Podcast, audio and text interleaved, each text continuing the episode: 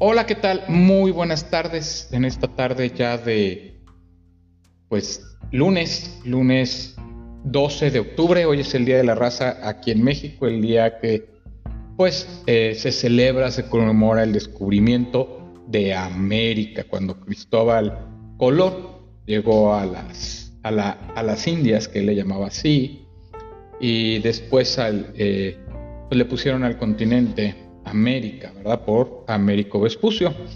Pero bueno, eh, fue cuando llegaron a, estas tierras algún día ellos y eh, descubrieron, descubrieron que había aquí un lugar rico en muchos, en muchos recursos, en muchas cuestiones y que podía ser, pues de alguna manera conquistado, ¿verdad? Llevaron tesoros, llevaron cosas de la demostración de, del éxito del viaje allá ante la reina de España y bueno, eso es lo que hoy se celebra eh, o se recuerda de la conquista.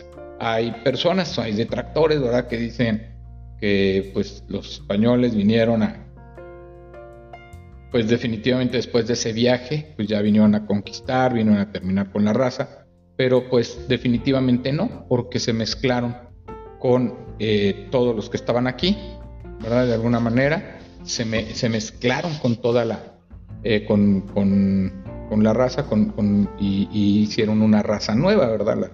ahora se le llama mm, mexicanos, ¿verdad? Se salió de la, eh, digamos, combinación o la mezcla entre españoles y mestizos o indios, o indígenas, que así se les llama, no es, no es para el respeto a nadie, sino que así se les llama.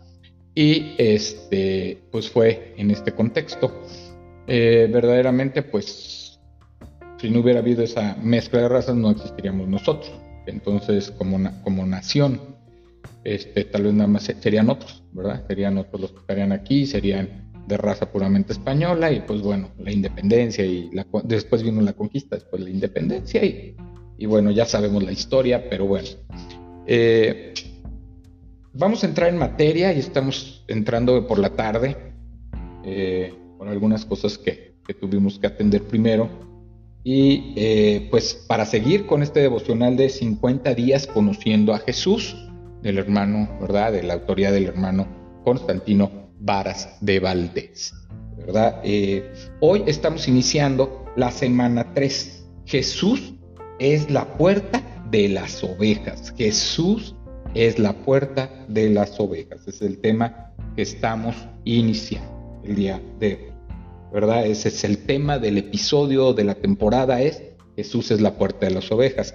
Ya vimos que Jesús es la luz del mundo, ya vimos que Jesús es el pan de vida, ahora vemos que Jesús es la puerta de las ovejas, es el tercer yo soy. Yo soy la puerta de las ovejas, yo soy la luz del mundo, yo soy el pan de vida. Hoy vamos a iniciar con esta tercera temporada para ver los siete diferentes temas que tenemos que que hablar, ¿verdad? Y ya sin más contexto y sin más introducción, pues comenzamos ahí eh, en relación a Juan 10, 9. Yo soy la puerta. El que por mí entrar será salvo, y entrará y saldrá y hallará paz. El movimiento filosófico del humanismo, con gran auge en el Renacimiento, pretendía que Dios no perdía su papel predominante, pero se situaba en un plano diferente y no podía ser la respuesta a todos los problemas. Su más grande expositor, Erasmo de Rotterdam, sostenía, el hombre no es más por naturaleza. Los elementos bíblicos no es malo por naturaleza. Los elementos bíblicos y evangélicos, junto con la gracia, permitirán al hombre aspirar a la salvación para lo que es necesario el uso de la libertad. La gracia sola nos bastaría. Fue como decir Dios tiene poder pero necesita mi ayuda. Por este tiempo Martín Lutero comenzó una serie de reformas espirituales. El 31 de octubre de 1517 clavó sus 95 tesis en la puerta de la catedral de Wittenberg. Esto dio origen a las cinco frases vitales para conocer a Jesús, el Señor y Salvador. Sola escritura. La, Biblia es la autoridad suprema, segunda de Timoteo 3:16. solo Cristo. Cristo es el único mediador entre Dios y los hombres. Hechos 4:12. Solo gratia. La salvación es solo por gracia. Efesios 2:8. Solo fide. Solo la fe justifica. Romanos 3:28. Soli Deo Gloria. El fin de todo es glorificar a Dios. Efesios 1, el 4 al 6. Y en este contexto vamos a empezar con el primer tema de esta temporada de Jesús es la puerta de las ovejas y este tema de este, digamos, de este eh, capítulo de hoy eh, se llama Si importa saber quién es Jesús. Si alguno me sirve, sígame. Y donde yo estuviere, allí también estará mi servidor. Si alguno, si alguno me sirviere, Perdón, pero es que no, no veo muy bien con la Mi Padre le honrará. Juan 12:26. Si alguno me sirve, sígame. Y donde yo estuviere, allí también estará mi servidor. Si alguno me sirviere, mi Padre le honrará. Juan 12:26. Se ha distorsionado el concepto de la persona de Jesús y algunos no se han dado cuenta. Sucedió desde el tiempo en que recorría pueblos y ciudades para enseñar y sanar. Cuando llegaron a la región costera de Cesarea de Felipo, donde Felipe el Tetarca puso el nombre a la ciudad en honor al emperador, Jesús usó ese marco de referencia para preguntar a sus discípulos, ¿quién dicen los hombres que soy yo? La respuesta de ellos fue la que escuchaba en las calles. Ellos respondieron, unos Juan el Bautista, otros Elías y otros algunos de los profetas. Marcos 8:28. Tres respuestas diferentes y erróneas. ¿Por qué estaban equivocados? Porque el concepto de Jesús tiene que ser desarrollado sobre la base de la revelación de Dios y no del esfuerzo intelectual o la opinión de la mayoría. Dicho de otro modo, no puedes entender quién es Jesús hasta que Dios lo pone en tu mente y en tu corazón. Esa es la parte favorita de Dios, revelarte su voluntad. Simón, Pedro fue el primero en responder. Sin titubear ni pedir la opinión del grupo, el que había sido pescador en el lago de Galilea fue muy firme. Tú eres el Cristo, el Hijo del Dios viviente.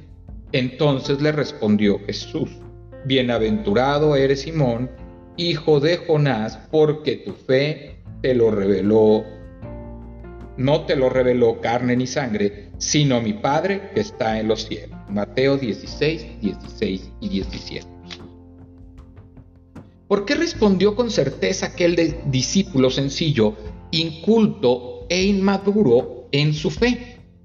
Porque Dios puso esa convicción en su mente y en su corazón.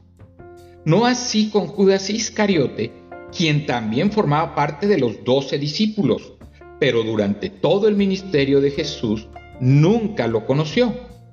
Lo identificaba como maestro, líder y profeta, pero nunca lo reconoció como su Salvador y su Señor. ¿Cómo lo sabemos? Porque después de traicionarlos y entregarlo a los sacerdotes judíos por 30 piezas de plata, su crisis de culpa y terror lo condujo al suicidio. No puso su confianza en Jesucristo para ser libre de ese tormento. Este, pues, con el salario de su iniquidad adquirió un campo y cayendo de cabeza se reventó por la mitad y todas sus entrañas se derramaron Hechos 1.18. ¿Quién es Jesús para ti? ¿Realmente importa tanto?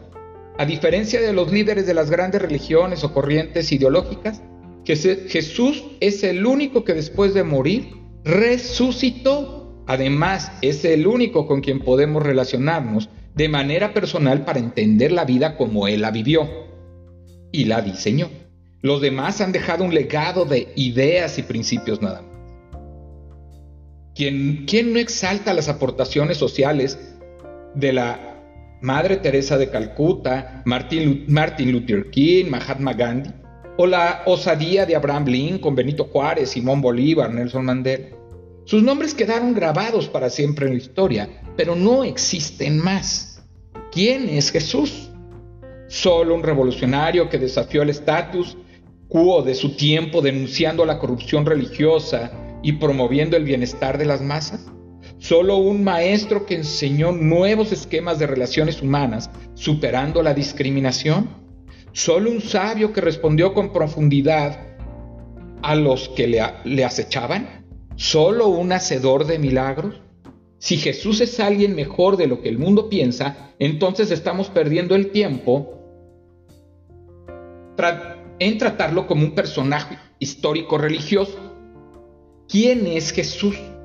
Esa pregunta la formularon un grupo de griegos cuando acudieron a adorar en Jerusalén. Se acercaron al discípulo Felipe y le rogaron, Señor, quisiéramos ver a Jesús. Juan 12:21. Felipe no se sintió seguro de llevarlos inmediatamente, por eso consultó con Andrés. Jesús no vivía escondido como para no encontrarlo a pesar de su popularidad. Era el hombre más accesible en su tiempo. Bastaba con acercarse y abordarlo, pero los griegos fieles a sus costumbres de debatir usaron la diplomacia para buscar un encuentro oficial. Ante esta búsqueda Jesús hizo la declaración más dramática que más tarde solo Juan escribió en su Evangelio. Jesús les respondió diciendo, ha llegado la hora para que el Hijo del Hombre sea glorificado. De cierto, de cierto os digo que si el grano del trigo no cae en la tierra y muere, queda solo, pero si muere, lleva mucho fruto. Jesús murió y resucitó. ¿Qué manera de responder a los griegos con pensamiento racional, lógico y escéptico? ¿Quieren ver a Jesús? Lo verán resucitado. Está anticipando que su mayor gloria consistirá en morir y resucitar. Por eso usó la metáfora de la semilla que necesita morir para producir una nueva planta. Declaró que quienes lo buscan necesitan dejar su zona de confort para entregar su vida, seguirlo y servirle. Porque entonces el Padre los honrará. Lo que una persona cree tiene el más grande potencial para bien o para mal en la vida. Lo que se cree acerca de Dios encierra el potencial para muerte o para vida eterna. Edwin Luis Cole. Bueno, entonces, ¿de qué estamos? de qué, ¿Cuál es el tema? Que necesitamos conocer verdaderamente quién es Jesús, pero solamente Dios nos lo va a revelar de alguna manera. Dios lo va a poner en nuestros corazones y en nuestras vidas. La única manera en que usted puede ir conociendo quién es Jesús es en la palabra, en la Biblia. ¿Verdad? Ahí nos dice quién es. Él es el camino, la verdad y la vida. Nadie va al Padre si no es por Él. Él es el único mediador entre Dios y los hombres. Él es la luz del mundo. Él es nuestro Salvador, nuestro Mesías, nuestro Señor, a cual servimos y amamos con todo corazón y obediencia. Él es todo lo que tenemos. Con Jesús basta en nuestras vidas. Él es el que cubre nuestros vacíos y nos llena de amor, gozo y paz. Él es el pastor que cuida sus ovejas. Y cuando tú vas a ese pastor o cuando el pastor va por ti y tú lo reconoces como pastor de tu vida, nada te faltará. Él es el único que es el camino a la salvación, el camino a la vida eterna, al amor de todo lo que precede. Él es Dios sobre todas las cosas. Él es una de las personas ¿verdad? De la Trinidad.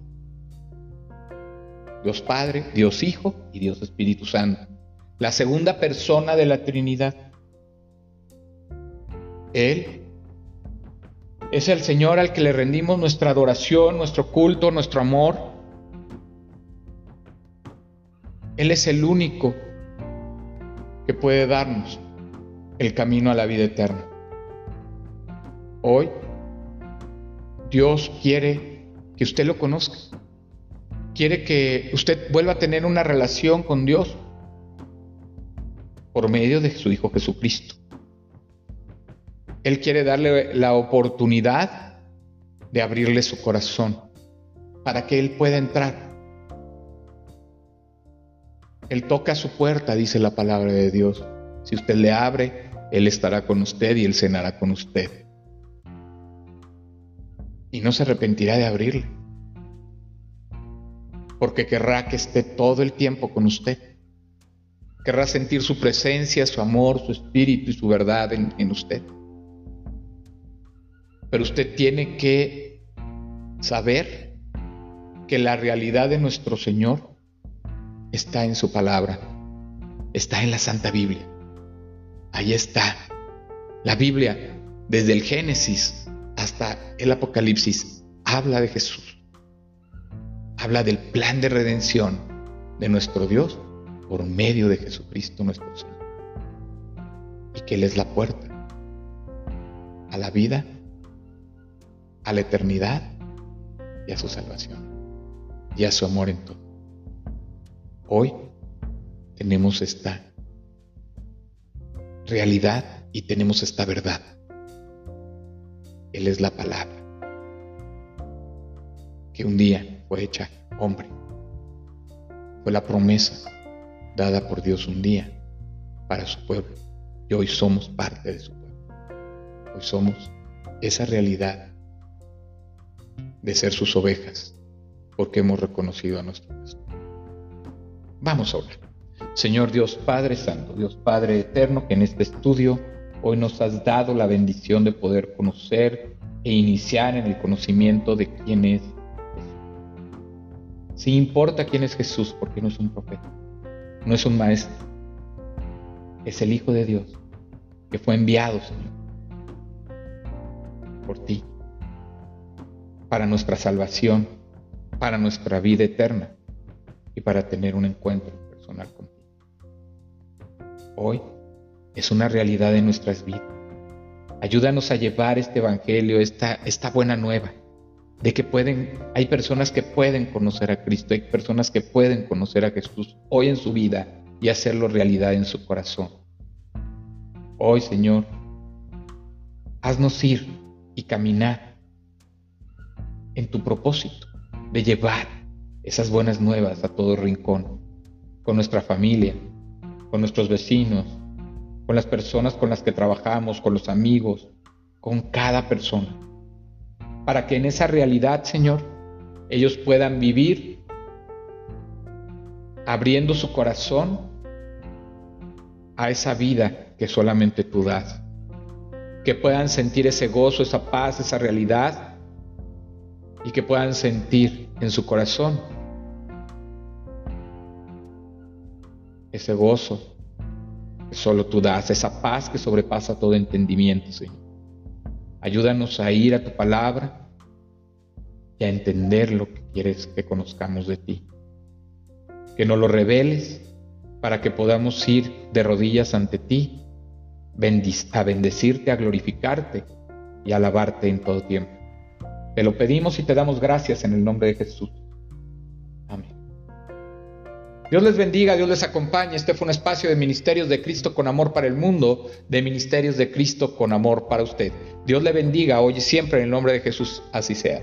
Se despide su amigo y hermano Juan Felipe Ortiz, no sin antes invitarle a que esté usted eh, escuchando el podcast en anchor.fm, en Spotify, el link está en el historial de Facebook, en el historial de Instagram, ¿verdad? Y escuchándolo por el en vivo aquí en Facebook, aquí en YouTube, y que eh, usted pueda, ¿verdad? Eh, solicitar, ¿verdad? Solicitar la amistad en Facebook para que usted pueda estar viendo los contenidos que estamos compartiendo constantemente. Y también acá en suscribirse a mi página de YouTube, Ministerios de Cristo con Amor para el Mundo, ¿verdad? Eh, suscríbase, dele clic a la campanita para que reciba las notificaciones de los estrenos y videos que estamos subiendo con contenido bíblico. Que Dios les bendiga hoy y siempre, que Dios les acompañe y Dios le guarde. En el nombre de Jesús, así sea. Su amigo y hermano Juan Felipe Ortiz se despide. Bendiciones.